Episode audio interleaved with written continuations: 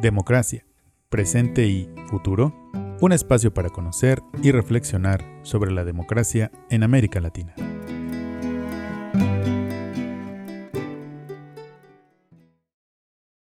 ¿Qué tal? Eh, mi nombre es eh, Fernando Barrientos, eh, soy doctor en ciencia política por la Universidad de Florencia en Italia.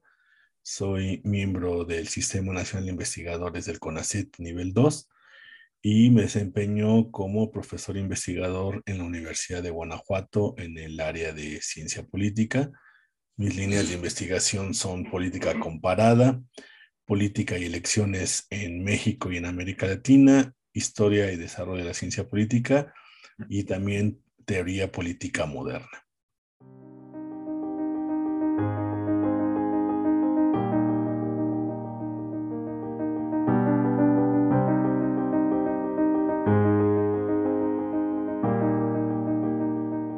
Bueno, pues estamos muy contentos de que en esta ocasión, en nuestro más reciente episodio de este podcast, Democracia 21, nos acompañe el doctor Fernando Barrientos. El doctor tiene un texto eh, publicado con nuestros amigos de Latinoamérica 21 que se llama La disputa por la democracia en América Latina y nos pareció muy pertinente, sobre todo por el, los ciclos electorales que se van a suscitar en América Latina durante los, durante los próximos años, pues nos pareció muy importante invitarlo y que nos contara acerca de esta disputa por la democracia. Entonces, muchas gracias, eh, doctor Barrientos, por aceptar la, la invitación y por supuesto vamos a comenzar con la pregunta que no podemos eh, omitir a ninguno de nuestros invitados y es, ¿qué es la democracia, doctor Barrientos, ayúdanos a entender qué es la democracia.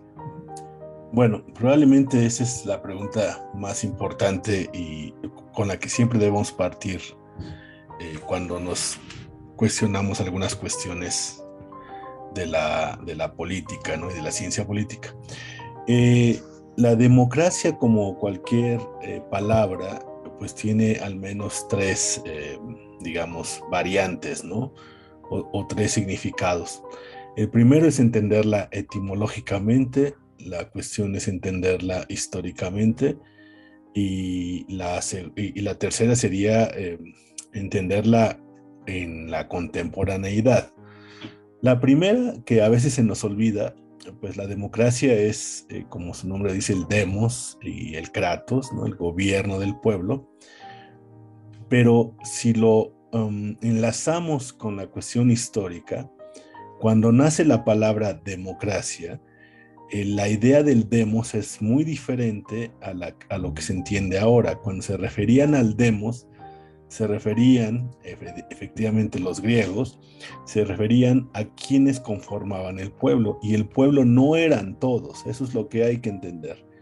Eh, cuando decían que la democracia es el gobierno del pueblo, el pueblo era, el demos, eran unas personas nada más, ¿no? Esencialmente esas personas eran hombres mayores de edad, eh, con la nacionalidad, ¿no? Con la residencia, y quedaban excluidas muchísimas otras personas, los esclavos, las mujeres, los extranjeros, etc.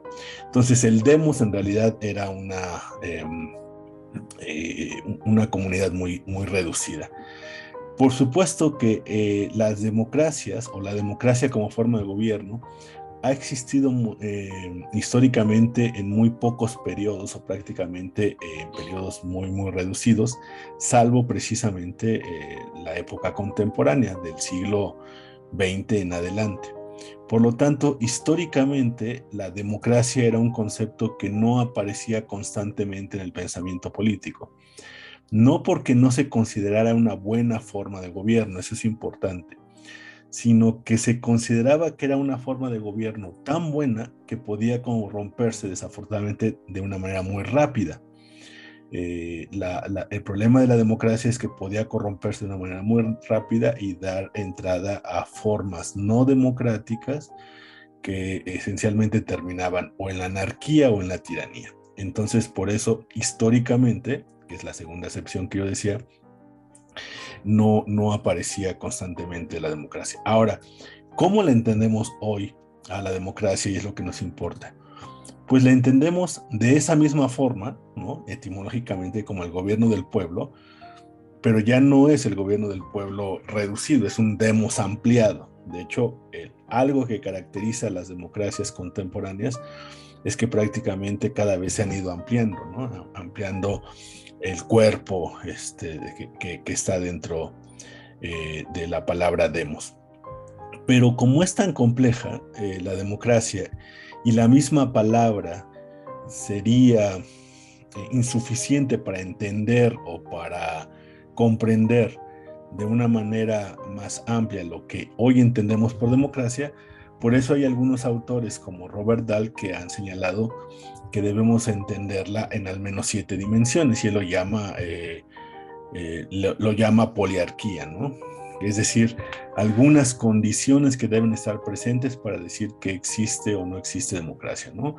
Entre ellas y las más eh, conocidas son pues la libertad de expresión, la libertad de asociación, la libertad de voto, el derecho al, acceso a, los cargos públicos, eh, la libertad de información y o diversas fuentes de información eh, y las elecciones esencialmente, ¿no? Es decir, estos, eh, elementos son los que hoy caracterizan a las democracias contemporáneas. Es decir, entonces finalizo. La democracia la debemos seguir entendiendo en su acepción, acepción digamos, etimológica, el gobierno del pueblo, entender que la idea del pueblo ha ido cambiando eh, a lo largo de la historia. No siempre cuando un autor eh, que habla sobre el pueblo, no siempre se ha referido de la misma manera a los mismos sujetos, a las mismas personas que hoy nosotros nos podemos referir. Pero que hoy, en la manera en la cual entendemos la democracia, es un demos ampliado, es decir, probablemente es la única época en la cual la palabra pueblo realmente eh, atrapa a una amplísima diversidad de personas, a diferencia de otras épocas, pero que además tiene estas condiciones, las condiciones que señalé hace rato y que Robert Dahl las llama eh, poliarquía. ¿no? Entonces, eh, eso es lo que debemos entender por democracia hoy.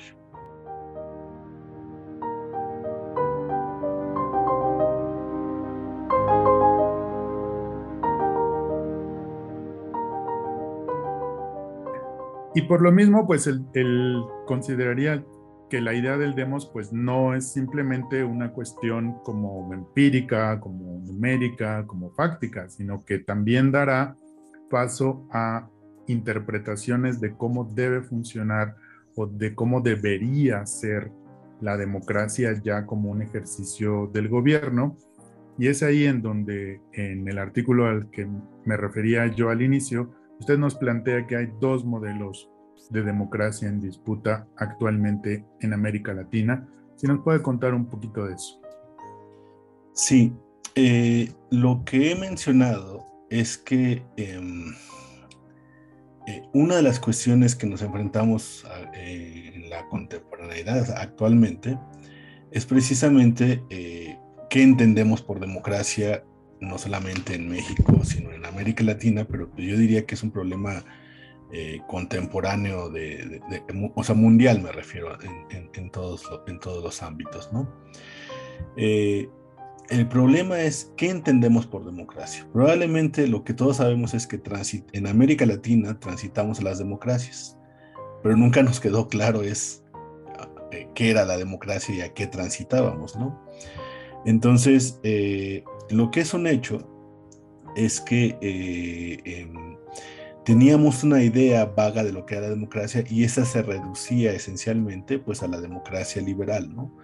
Y reducimos también el concepto de democracia en el concepto mínimo de un sistema en el cual las élites buscan el voto del pueblo para legitimarse, ¿no? Este, este, este concepto de, democracia mínima de, de Joseph Schumpeter, ¿no?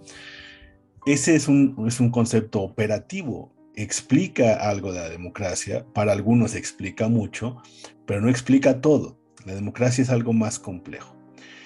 Y no nos habíamos dado cuenta de la complejidad de la democracia, creo yo, sino hasta que empezamos a ver pues que la gente se empezaba a desencantar con la democracia, que las democracias pueden tener problemas, que las democracias también pueden generar problemas, pero que las democracias resuelven problemas, ¿no? Es decir, hay muchas dimensiones. Lo que yo he señalado es que actualmente tenemos una disputa por el, el, concepto o la idea de democracia, de cómo, más que cómo entenderla, cómo operacionalizarla, ¿no? es decir, cómo llevarla a la práctica. Y para ello me, permití o me permito eh, recordar que hace algunos años, en, el 51 ya, pues 70 años exactamente, eh, un historiador eh, de origen israelí, Jacob Talmon, escribió un texto que se, llamaba, que se llama Los orígenes de la democracia totalitaria. Este texto no tuvo tanta mm, difusión en su momento porque estaba, digamos, como se dice, a caballo entre el fin de la Segunda Guerra Mundial y sobre todo el, el pues el conflicto que en ese momento estaba naciendo, que era lo que nosotros conocemos después como la, como la Guerra Fría, ¿no? Dos modelos de democracia tal cual. Pero Talmón no se refería al, modelo de la democracia socialista que estaba apareciendo, sino se estaba refiriendo al pasado anterior, ¿no? ¿Qué es lo que dice Talmón en específicamente? Eh, y, que nos ayuda a comprender lo que sucede también en América Latina, o así lo considero. Él dice que durante el siglo XVIII, es decir, en la era de, la consolidación del, pensamiento ilustrado, del surgimiento del liberalismo, eh, dice que paralelamente al surgimiento de esta idea de la democracia liberal, e, e, emergió otro tipo de democracia y él lo denomina democracia totalitaria. Ojo, y ahí hay que poner un paréntesis muy importante no se está refiriendo a los regímenes totalitarios, él se está refiriendo a una forma de entender la democracia. El régimen totalitario es una forma de hacer política, entonces no hay que confundirlo. Él no se está refiriendo al totalitarismo como forma de gobierno, sino se está refiriendo simplemente a esta idea de la democracia que él lo denomina totalitaria. ¿Qué es lo que distingue este concepto? Dice Talmón, dice, que esta, esta idea de democracia totalitaria, si bien afirma el valor de la libertad, difiere de la democracia liberal en su actitud frente a la política. Talmón dice, la concepción eh, liberal de la democracia asume que la política es una actividad de aciertos y errores, de resultados pragmáticos debido al arbitro e ingenio humano, donde se acepta la pluralidad de planos porque existen actividades colectivas y personales que exceden el campo de la política. ¿Qué nos está diciendo Talmón? La democracia es, eh, perdón, la política es una actividad, pero que no debe estar presente en todos los aspectos de la vida, ¿no? Eh, la democracia liberal asume que las personas podemos ocuparnos de la política ¿no? Como una actividad colectiva, pero que la política no debe estar en todo momento en nuestras vidas, ¿no? Eh, cuando la política se inmiscuye hasta nuestra vida privada, que nos dice qué hacer, qué no hacer, qué decir, qué no decir, qué pensar y qué no pensar, esa es la democracia totalitaria, precisamente a lo que se refiere Talmón. Lo que él dice es esto, la, idea de la democracia totalitaria se basa en la suposición de que existe una verdad política única y exclusiva y que postula un esquema mesiánico de realidades perfectas, preordenadas y armoniosas a las que las personas son conducidas y obligadas a llegar. La democracia totalitaria solo reconoce un plano, el político, ¿no? Y por lo tanto extiende el campo de la política hasta abarcar toda la existencia humana. Entonces, disculpe que le interrumpa nada más. La idea sería entonces que en la democracia totalitaria sí hay política, pero es una política cerrada a un conjunto de valores y de ideas y no abierta como en la democracia plural, ¿cierto? Digo, en la democracia liberal. Exacto, pero no solamente es, cerrada, es decir, digamos, diciéndolo de una manera un poco más simple. La democracia totalitaria, en términos de Talmud, implica que existen verdades objetivas y a las que todos podemos llegar, ¿no? Y además es mucho más importante, son verdades incuestionables. Pero no solamente son a las únicas incuestionables y a las que todos podemos llegar, sino que además deben abarcar todos nuestros aspectos de la vida. Mm. Para la democracia totalitaria, el objetivo último de la política es penetrar todos los aspectos de la vida de las personas. En cambio, la, democracia liberal dice, bueno, la, política es una actividad entre otras tantas. Es una actividad importante, es una actividad relevante y es una actividad esencial, pero no es ni la única a la que pueden dedicarse y no, y no existe una sola verdad, porque en realidad la democracia liberal implica que también las verdades se construyen, ¿no? Se construyen no, no en el sentido del constructivismo tal cual, sino se construyen con el debate, se construyen con, con, este, con, con eh, las oposiciones, ¿no? Este, a favor, en contra, etcétera. Y es un, es un proceso en construcción constante, ¿no?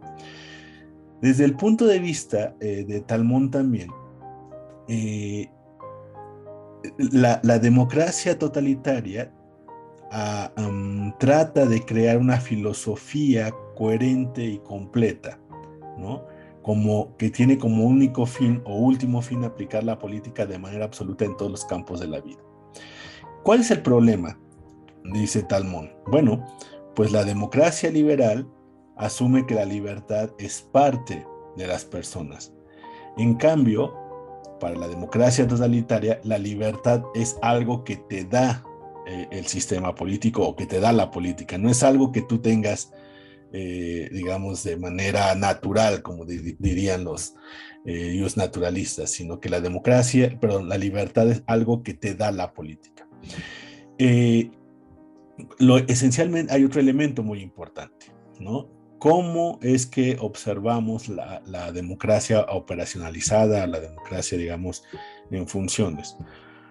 Ambas, dice Talmón, tanto la democracia totalitaria como la democracia liberal, asumen que eh, quien debe conducir a una comunidad política es, son aquellas personas que han sido legitimadas por el pueblo. ¿no? Entonces, ambas ideas, dice Talmud, apelan al dogma de la soberanía del pueblo. Pero mientras la democracia totalitaria asume que la voluntad del pueblo expresada espontáneamente debe aceptarse sin reservas, la democracia liberal la sujeta a controles. Una cosa muy importante, la democracia totalitaria es la que presupone que la voluntad de las mayorías es la voluntad de la totalidad, mientras que la democracia liberal dice la, la voluntad de las mayorías es solamente la voluntad de las mayorías, nada más. Por lo tanto, la democracia liberal asume que deben existir oposiciones, de que ante una mayoría significa que también hay minorías, pero que esas mayorías están obligadas también a respetar los derechos, las libertades y digamos aquellas ganancias que ya han obtenido las minorías en otros contextos. La democracia totalitaria asume que la mayoría es la expresión de la totalidad y que por lo tanto no debe existir oposición una vez que ya han llegado al gobierno. Y esto es el gran problema a lo que yo me refiero con la idea de la disputa por la democracia en América Latina. En América Latina, después de 20, 30, en algunos países 40 años, pero pongámosle en promedio 30 años de transiciones, no, 40 años, perdón, de transiciones a la democracia, ¿no? Si tomamos en cuenta que fue en, el 79, 81 eh, las primeras transiciones a la democracia en América Latina, hoy sí nos estamos cuestionando qué tipo de democracia tenemos porque, o, queremos, pues porque ya hemos, eh, digamos, pasado muchos procesos, ¿no? Entonces, ¿a qué tipo de democracia, eh, cuál es lo que yo llamo esta disputa por la democracia en América Latina? Um, como es difícil eh, sintetizar, ¿no? Eh, digamos, en la diversidad de posturas que podemos nosotros encontrar en cada país latinoamericano, yo considero que algo que nos puede orientar es ver algunos documentos esenciales que son conocidos por muchas personas y que quienes los conocen pueden acercarse fácilmente. Y es uno de ellos, uno de ellos es, por ejemplo, eh, lo que ha em, emitido, por ejemplo, el, famoso foro de Sao Paulo, o incluso hasta los que ahora han eh, emitido los, eh, el grupo de Puebla, ¿no? Tiene sus diferencias el grupo de Puebla y el foro de Sao Paulo, pero tienen más este, similitudes que diferencias, ¿no? ¿Qué es lo que dice? El foro de Sao Paulo hay que recordar que nace en 1990, es decir, eh, prácticamente 10 años después de, la, de, la, de, la, de las primeras transiciones de la democracia, pero también nacen, nace apenas caído el muro de Berlín y la desintegración de la URSS. En el 90, en los años 90, una de las preocupaciones que tenía eh, y, tiene, pero en ese momento tenía la, la izquierda socialista en América Latina era pues el desencanto que se había creado a partir de que un movimiento como el socialismo de repente se desquebraja, ¿no? Es decir, no hubo una, el, capitalismo y la democracia liberal no ganaron, más bien eh, ganaron por default, hubo una, implosión del sistema socialista. Eh, en América Latina, recordemos que habían muchos movimientos, sobre todo en los años 60 y 70, que promovían la democracia socialista o el socialismo a secas, ¿no? el modelo socialista en, ámbito económico y político. Cuando viene esta implosión de los sistemas socialistas, esencialmente la desintegración de la URSS, el fin de las repúblicas socialistas de Europa del Este, el fin, la caída del muro de Berlín, pues hubo un desencanto. Pero entonces, en América Latina, se reconfiguran las fuerzas políticas, se organizan las fuerzas políticas de izquierda con orientación, orientación socialista, con la idea de crear un organismo, este, en este caso es el Foro de Sao Paulo, que permitiera, digamos, eh, eh, configurar, digamos, un proyecto a futuro, ¿no? Para mantener viva la idea del socialismo, pero desde una perspectiva latinoamericana, ¿no? En ese momento, el Foro de Sao Paulo no hablaba de democracia, hablaba simplemente de repensar el socialismo. Pero casi 20 años después de creado el Foro de Sao Paulo, se publica un documento que no ha pasado desapercibido, de hecho más de 20 años, este, se llama Entre la globalización neoliberal y el proteccionismo imperial, eh, eh, publicado en el 2017, y lo que hacen es eh, cuestionar a la democracia representativa y el modelo eh, de, las elecciones de la democracia liberal. ¿no? Dice, la democracia liberal asume que dentro de las sociedades existen divisiones, ¿no? y esas divisiones se organizan en partidos. Los partidos compiten por elecciones y por lo tanto, cuando un partido gana este, una elección, pues está legitimado para gobernar. Dice, pero en realidad esto no significa ningún cambio Dice, nosotros debemos replantear que las divisiones son mucho más profundas y, menos observables que las de los partidos. Y ellos dicen, la división que debemos nosotros observar es la que tiene que ver entre proyectos. Dice, hay unos que son proyectos neocolonial liberal, neoliberal y el proyecto nacionalista de transformación social. Es decir, es como una reconfiguración incluso hasta de los conceptos marxistas.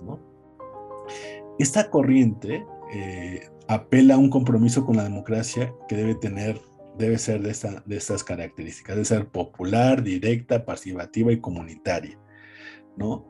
Y para esta perspectiva dice, hay que construir una identidad nacional y americana como mecanismo de construcción de hegemonía y poder popular y político.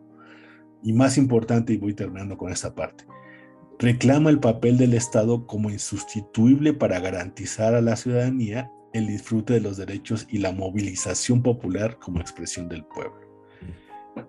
¿A qué tipo de democracia se opone esta, esta visión? Pues a la democracia que literalmente fue con la cual nosotros transitamos, ¿no? Es a la democracia liberal, que presupone que la democracia es elecciones libres, justas, un sistema de partidos estable, un sistema de derechos, ¿no? Un, Estado presente en la economía, pero no un Estado interventor o interventor al mínimo, ¿no? Al menos así como lo tradujimos en América Latina o una gran parte de países de América Latina. Esta idea de democracia de, que encabeza el Foro de Sao Paulo que se contrapone a la democracia, el modelo de democracia con la cual transitamos, probablemente no había tenido tanta, eh, no había sido tan clara, creo yo, sino hasta ahora. Hasta ahora me refiero del, del 2010 en adelante.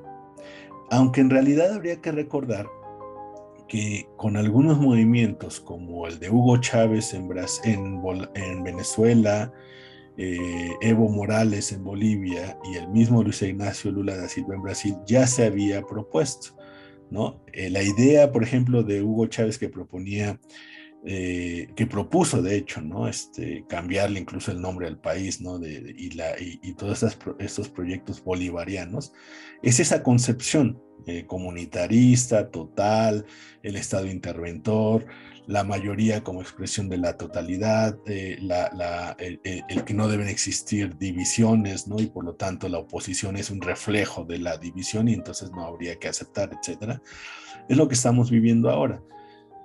Eh, la, otra perspectiva de la democracia liberal que yo lo considero es más difícil observar porque precisamente el liberalismo no apelaría a, tener una organización única, ¿no? El liberalismo apela a tener muchas organizaciones, porque una de las características de la democracia liberal es el pluralismo, entonces el, pluralismo implica muchísimas organizaciones. Pero una de estas organizaciones, y yo solamente lo pongo como ejemplo, pues es el que tiene que ver con la OEA, por ejemplo, ¿no? La OEA es este, que es la Organización de Estados Americanos, tiene la famosa Carta Democrática Interamericana y que sintetiza mucho el la contraposición a lo que dice el Foro de Sao Paulo u otras organizaciones, ¿no? ¿Qué es lo que promueve esencialmente la OEA, como sabemos? La democracia liberal representativa, eh, que dice ¿no? el respeto a los derechos humanos, las libertades fundamentales, el acceso al poder y su ejercicio con su sujeción al Estado de Derecho la celebración de elecciones periódicas libres, justas y basadas en sufragio universal y secreto como expresión de la soberanía del pueblo, de la soberanía del pueblo. El régimen plural de partidos y organizaciones políticas y la separación e independencia de los poderes públicos. Sintetizo, si nosotros observamos lo que se ha expresado, se ha escrito y se, se puede escuchar en las diversas em, eh, sesiones y, reuniones que han tenido el Foro Sao Paulo y aquello que podemos sintetizar o escuchar en la OEA, estamos viendo dos concepciones de democracia. La OEA, por, en este sentido, sería la concepción de la democracia liberal y eh, el Foro Sao Paulo sería esa concepción de democracia socialista, si queremos llamarla, ¿no? pero no ponerle ese concepto totalitario porque puede prestarse a malas interpretaciones. Porque digo, Talmón no se refería al totalitarismo como forma de gobierno, se refería a la idea del totalitarismo como una concepción donde la política está presente en todas partes, incluso hasta en la vida privada. En América Latina tenemos esas dos grandes concepciones, ¿no? Y que se organ y hay partidos, movimientos, personas, líderes que promueven una u otra, y eso es lo que estamos viendo actualmente.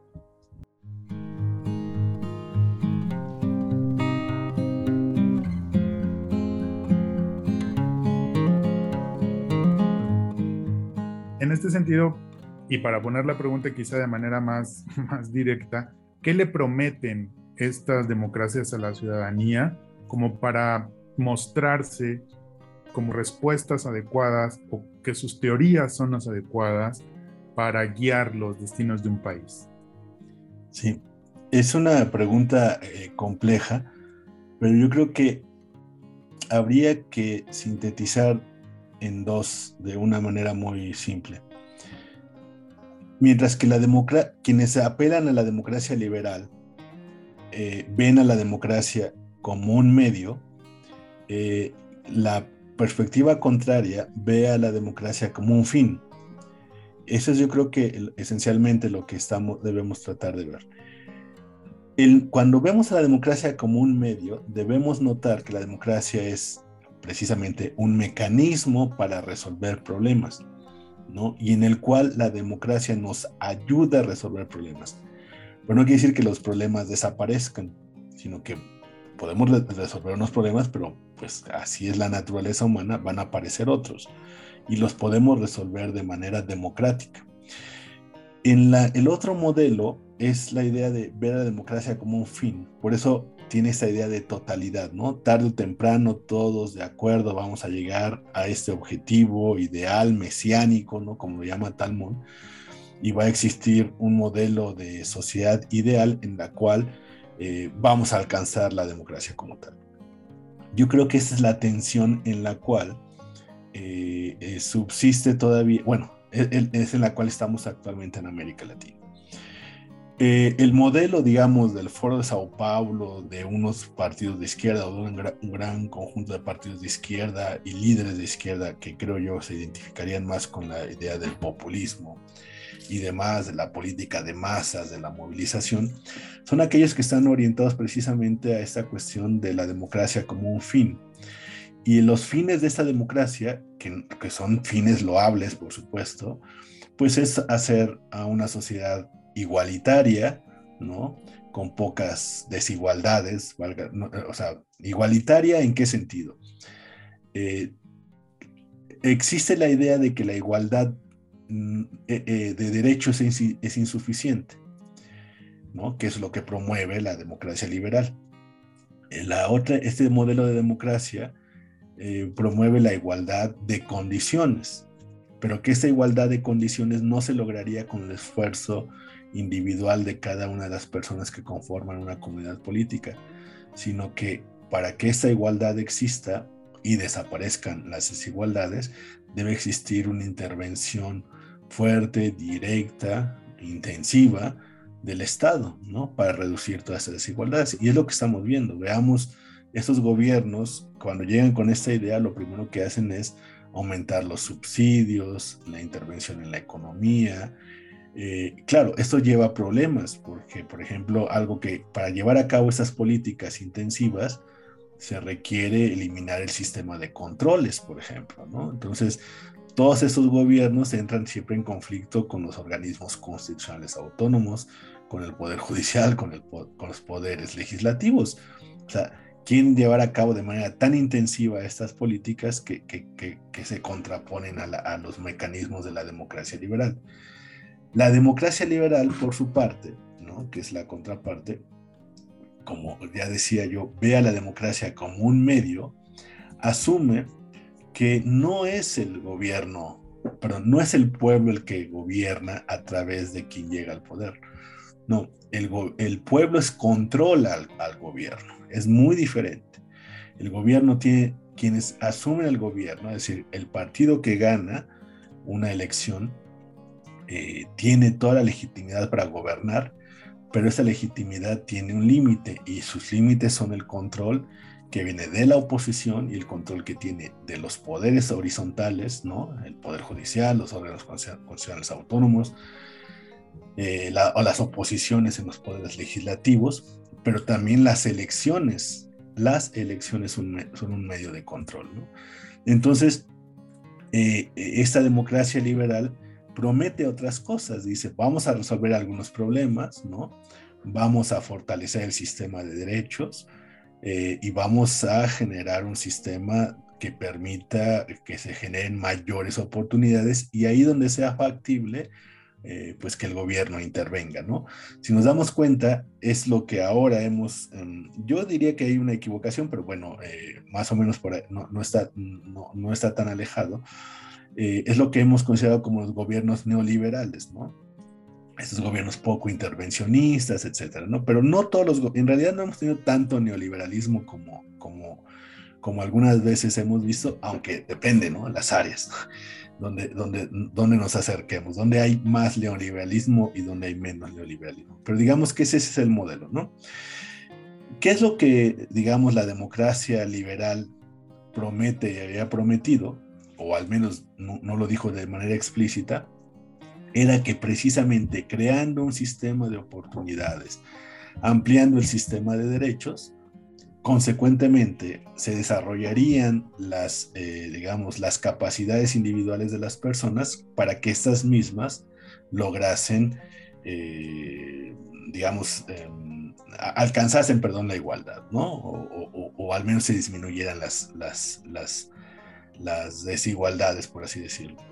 El problema es que el otro discurso tiene mucho peso porque en estos años de transición a la democracia, América Latina sí ha mejorado en muchas condiciones. Tenemos probablemente un mejor sistema de derechos, ¿no? Comparado con lo que teníamos hace 40 años. Tenemos elecciones libres en la mayoría de los países, tenemos gobiernos un poco más controlados, este, mayor acceso a la educación, etcétera pero también América Latina ah, tenemos menos pobreza, eso hay que reconocerlo. Todos los indicadores muestran que tenemos menos pobreza. Pero el mundo, el resto del mundo también ha tenido esos mismos avances. O sea, no somos, eh, digamos, no somos una región especial. El mundo en general también ha tenido lo mismo. Hemos ido avanzando con el mundo. Y en lo que no hemos ido avanzando con el mundo es en reducir las desigualdades. Es cierto que tenemos, una sociedad, tenemos sociedades con mayores derechos, probablemente con mayores oportunidades, pero desafortunadamente las desigualdades siguen aumentando, ¿no? Eh, las, eh, y entonces eh, ahí han venido las críticas a las democracias liberales. Pero también creo yo que habría que ser un poco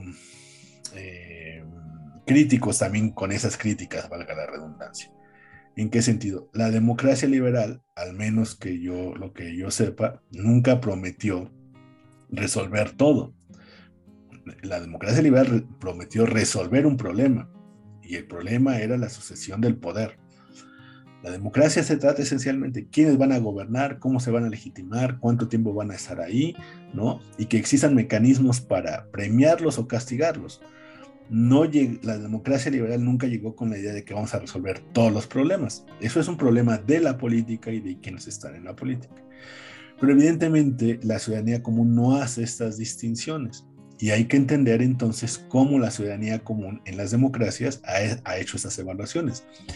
Y sus evaluaciones son estas, las que ahora ganan, eh, eh, digamos, en el discurso y en el debate público, en el, en, el, en el ámbito de los medios de comunicación.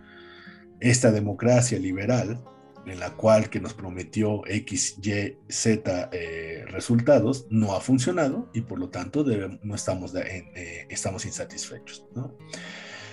De hecho, por eso ahora hay muchísima insatisfacción con la democracia. Pero yo creo que ahí habría que cambiar un poco. ¿Estamos insatisfechos con la democracia o estamos insatisfechos en la democracia?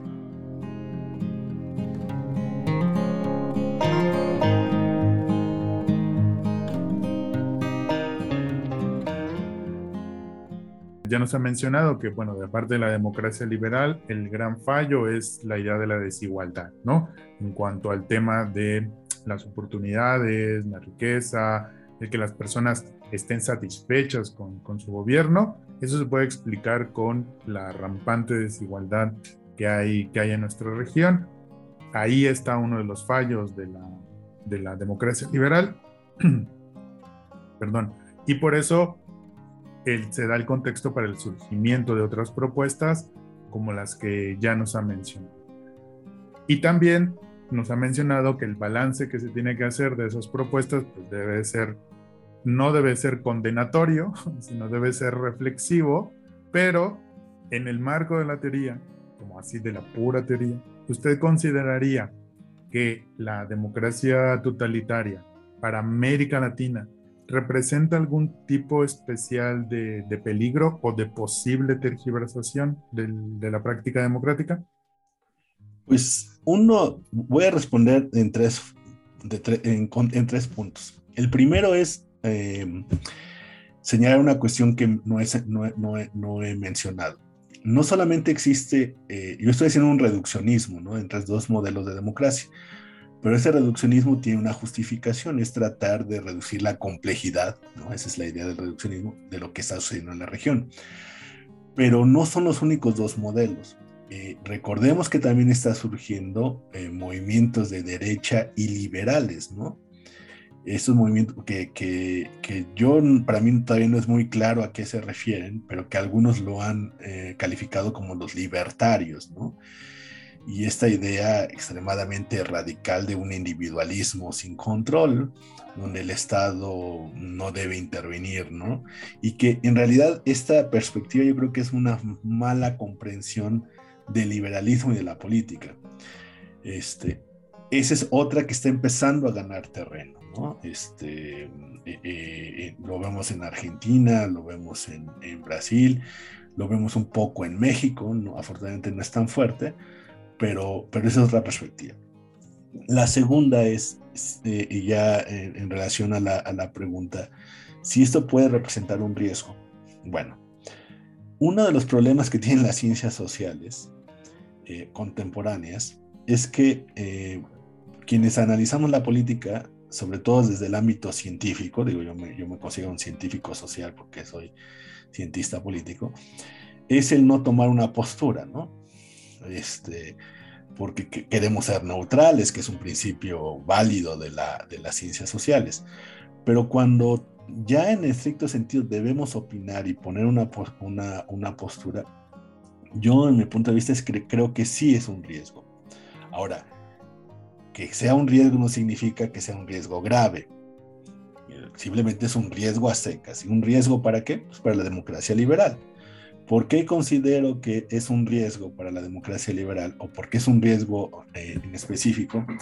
No porque los objetivos que se promuevan esta idea de democracia total eh, sean eh, moralmente o no moralmente, éticamente malos, ¿no? Creo yo que no si existen movimientos, gobiernos y líderes que dicen el Estado debe intervenir para eh, resolver aquellos problemas que, el mercado, que las organizaciones, que el sistema de derechos por sí solo no pueden resolver o que incluso el sistema de oportunidades no es suficiente para resolver, creo yo que es algo loable, ¿no?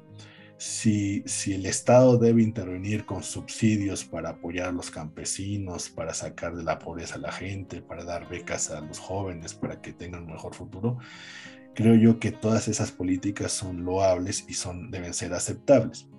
El problema no es los objetivos de, de, esos proyectos, el problema son las personas que llevan a cabo esos proyectos, porque esas personas muchas veces primero se sienten indispensables ¿no? Y una vez que están en el poder, dicen, vean cómo cuando yo llegué al poder implementé esto.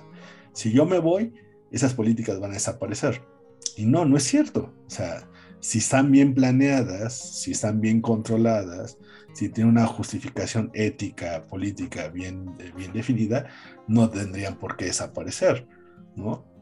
Entonces, el problema no es el proyecto en sí, el proyecto son las personas y estas personas pues no son, no gobiernan solas. Lo que nosotros llamamos es una coalición política.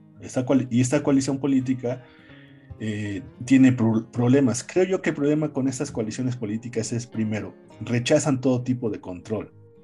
Ese es el primer gran problema. Y al rechazar cualquier tipo de control, eh, pues también van degradando aquello que la democracia había construido, ¿no? La democracia se construye con controles y los controles se basan en la pluralidad, es decir, no debe haber un solo control, deben haber muchos controles, ¿no? porque las sociedades son más complejas.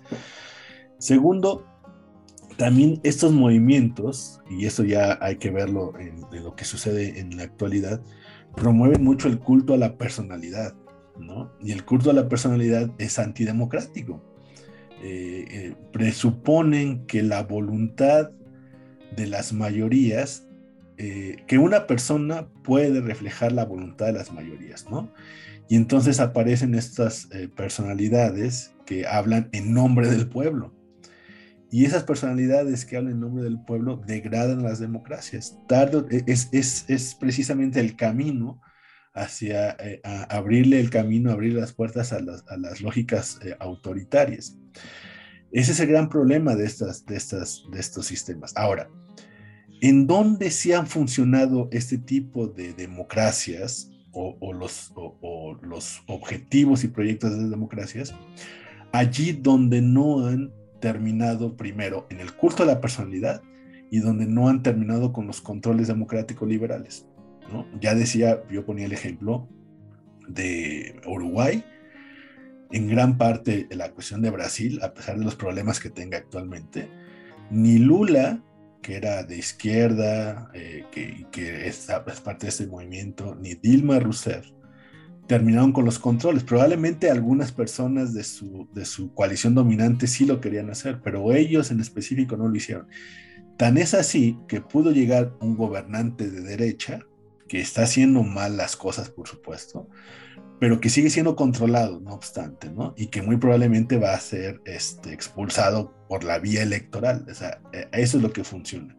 Una cosa muy importante, ni Lula ni Dilma Rousseff, por ejemplo, ni, ni, ni, este, ni otros gobernantes donde ha funcionado este modelo se han ido en contra de las autoridades electorales, por ejemplo, ¿no? A independientes y autónomos. En, los países donde han habido problemas es donde sí se han ido en contra de los organismos electorales. El caso de Bolivia, ¿no? Este, Evo Morales este, lo hizo. Eh, en Perú más o menos lo intentaron hacer, ¿no? Han tenido sus, ahí sus problemas. En, México también lo sabemos, ¿no? En Venezuela, pues es un hecho de que las organizaciones, los organismos electorales están cooptados por la coalición dominante. Entonces, es allí son los riesgos vuelvo a repetir, no hay que confundir los objetivos ¿no? y los proyectos con quienes los operacionalizan. Pero recordar que es, la política. La política es, es la, política es eso, es ganar y perder. Es, eh, la lógica es de quién mantiene el poder. Y el problema es que estos movimientos le abren la puerta.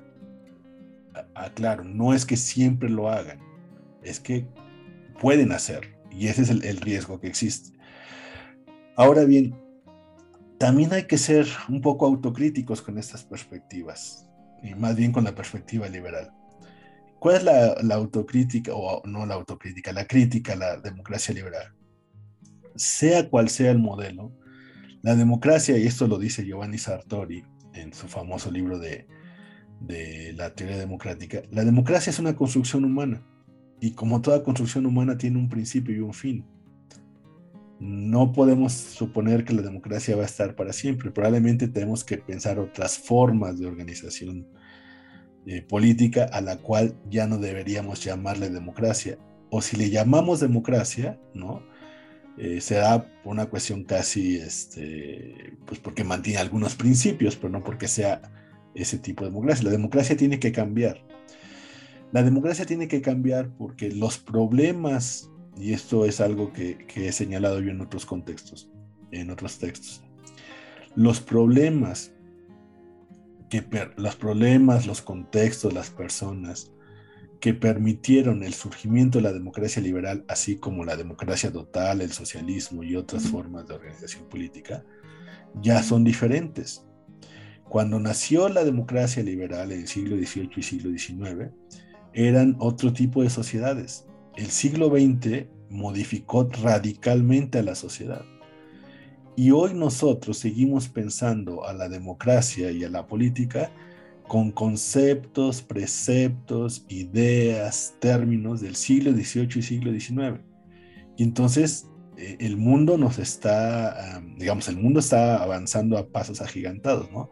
Las nuevas tecnologías, las nuevas formas de comunicación, más allá de eso, también otras cosas eh, que, que, las democracias y el socialismo y otras formas de organización política no vieron, es primero la alta movilidad social. Ya no me refiero de la movilidad entre estratos sociales, no. La, la sociedad hoy se mueve, la gente viaja, la gente conoce, la gente contrasta, la gente se informa. Eh, la otra cosa es que somos mega eh, poblaciones eh, ninguna sociedad había conocido, eh, salvo esta, tal cual me refiero a, la actualidad, altas concentraciones poblacionales de millones de personas. Y eso es otro mundo de gobernar. No es lo mismo pensar la democracia para sociedades de un millón, dos millones de personas, ¿no? Cinco millones de personas. Las democracias más avanzadas, ¿no? Bélgica, Dinamarca, Noruega, Suecia, Finlandia, son muy avanzadas, pero son sociedades de 5 o 6 millones de personas. Estados Unidos, China, Rusia, México, somos más de 100 millones. Y la mayoría de las poblaciones vive en mega concentraciones urbanas. ¿no? Entonces, sí es cierto que la democracia liberal eh, tiene principios, preceptos aceptables, loables y que no debemos abandonar, pero que también probablemente habría que reconceptualizar para tratar de que sean operacionalizables en sociedades que son extremadamente complejas, porque eso es lo que genera también, creo yo, esta insatisfacción con la democracia contemporánea. Y ya para finalizar, bueno, pues en el marco de esta complejidad, tanto, tanto teórica como práctica, y en lo que somos testigos de estas transformaciones de la democracia, bueno, tanto testigos como, como participantes de estas transformaciones de la democracia, ¿cuál sería para usted o cuáles serían em, estrategias, actitudes del día a día cotidianas que los ciudadanos podemos tener en, en, este contexto en el cual, por un lado, la democracia liberal no parece tener todas las respuestas y del otro lado, eh, la otra propuesta parece de pronto tener eh, respuestas demasiado cerradas como para, para el diálogo. ¿Qué podemos hacer desde su punto de vista para evitar los hierros de ambos tipos de democracias, pero sobre todo para fortalecer la democracia que tenemos ahora. Sí, yo creo que ah, son varios puntos los, con los que puedo dar esa respuesta. Primero entender, como ya decía yo hace rato, y lo repito, es que hay que entender a la democracia como un medio y no como un fin, ¿no? Eh, que nos ayuda a resolver problemas, que nos ayuda a resolver problemas importantes, pero no todos los problemas. Segundo, que la democracia nos permite controlar a los gobiernos y controlarlas de manera mejor, ¿no? En, en, otras formas de gobierno no existe control de quienes, de los gobernantes, ¿no? Este, son controles cerrados, ¿no? Controles en los cuales no participa el pueblo, no participa la gente. Entonces, eso es lo que debemos entender, creo yo, ¿no? Y fortalecer esa idea. Y una cuestión también muy importante, entender que la democracia no es un fin, y ahí sí es en contraposición a la idea mesiánica ¿no? de democracia, de la democracia total. La democracia es como dice, se dice en inglés, no es un work in progress, ¿no? es, un es, un es un trabajo en proceso. O sea, nunca se llega a algo, es, es constantemente, es como ir avanzando constantemente, es un camino que se recorre. Eh, otra cosa también es que más que instituciones democráticas, porque muchas veces se dice es que no hemos alcanzado la democracia porque no tenemos instituciones democráticas. No, sí tenemos instituciones democráticas, pero más que tener instituciones, debemos tener un espíritu democrático, ¿no? Eh, y ese espíritu democrático, que es una palabra muy compleja o un término muy complejo, eh, se puede reducir, más no, no, no sería la única cuestión, eh, a un elemento central que nos falta muchísimo y que a veces no observamos.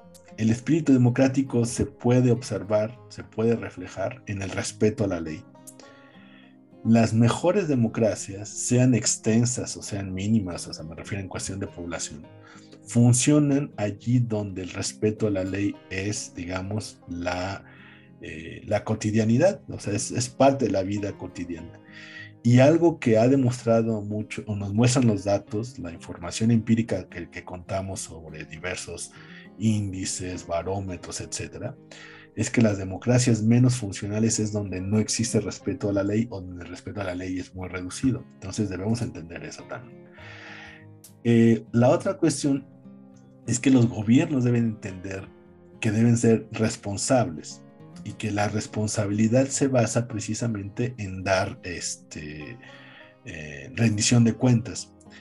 Por esta rendición de cuentas a veces la confundimos con estar, por ejemplo, en México, ¿no? Constantemente en los medios. No, no, no, esa es una forma de comunicar.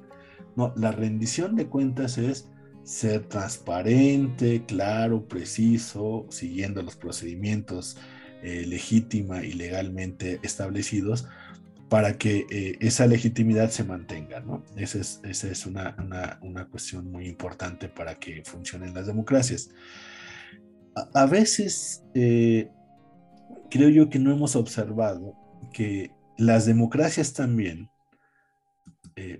funcionan mejor cuando no cambiamos las reglas del juego constantemente. Y eso me gustaría terminar esto. Uno de los problemas de nuestras democracias eh, en México y en América Latina, me refiero más en América Latina, es que cambiamos las reglas constantemente. ¿no? Este, hay una insatisfacción con las reglas o hay una poca apropiación de las reglas que consideramos que como esas reglas, eh, como la política, regreso un poco, como la política es un juego de ganadores y perdedores, consideramos que esas reglas al no beneficiarme son malas y entonces hay que cambiarlas. Y entonces las estamos cambiando constantemente. Pero la, democracia, al ser un juego, un work in progress, un, juego en disputa constante, requiere reglas claras y precisas. Voy a poner solamente un ejemplo o dos ejemplos. Estados Unidos y, Alemania. Estados Unidos desde que se creó su constitución allá alrededor de 1689, un poco después que hicieron algunas reformas, sus reglas democráticas son muy simples, prácticamente se han modificado muy poco a lo largo del tiempo y no quiere decir eso que Estados Unidos sea una democracia perfecta, pero es una democracia funcional. ¿no? La gente sigue creyendo en esa democracia.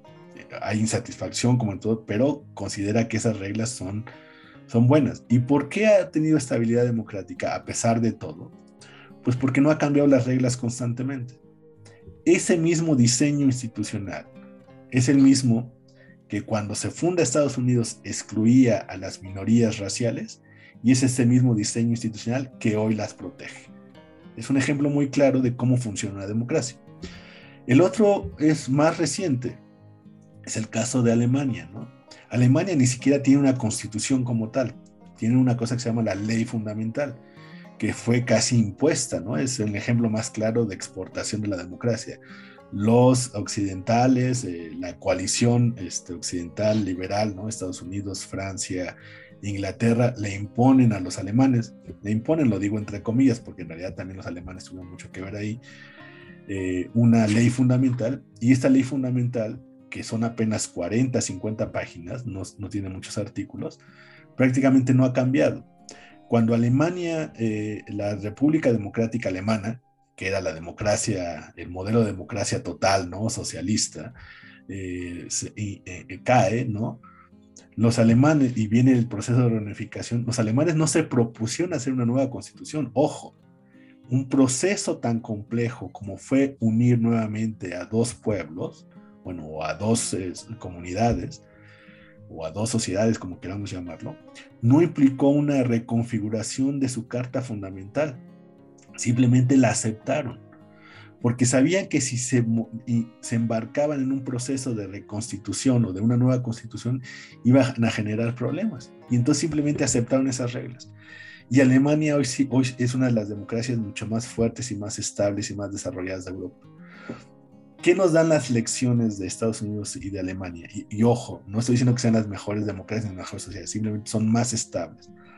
Que, eh, que el mantener las reglas estables a lo largo del tiempo, ¿no?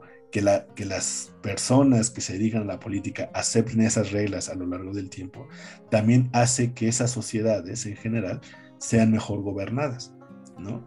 Y es algo que en América Latina no hemos entendido. Veamos solamente cuántas constituciones se han planteado en los últimos años, ¿no? Ya no digamos, bueno, hay tres, ¿no? La venezolana, la, ecuatoriana y la boliviana. Eh, actualmente hay un proceso de constituyente en, en Chile. Pero en realidad todos los países latinoamericanos constantemente están modificando sus constituciones. Y el ejemplo más claro, y con eso cierro, es Perú. Perú, eh, después de, del periodo autoritario de, Fujimori, modificó su constitución para darle más control al Parlamento sobre eh, la figura presidencial.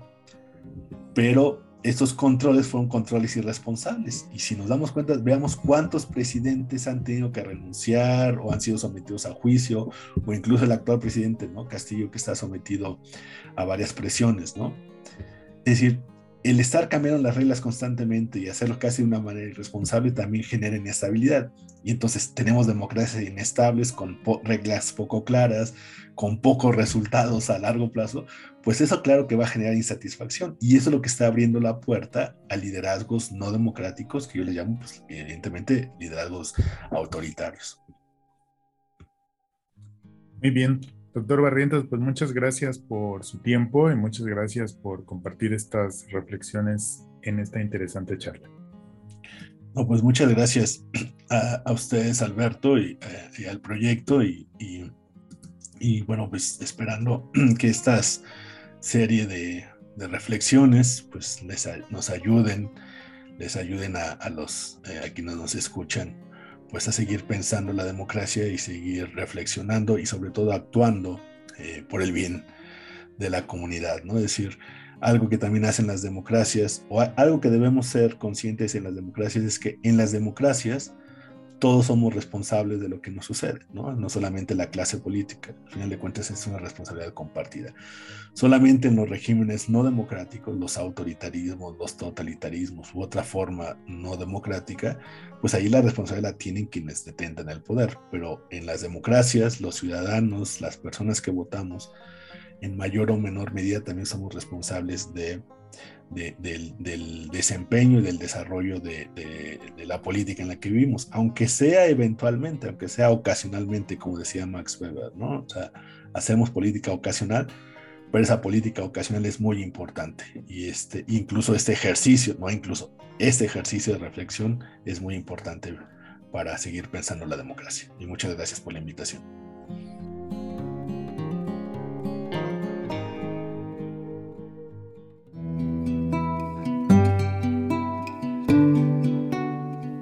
Democracia, presente y futuro, un espacio para conocer y reflexionar sobre la democracia en América Latina.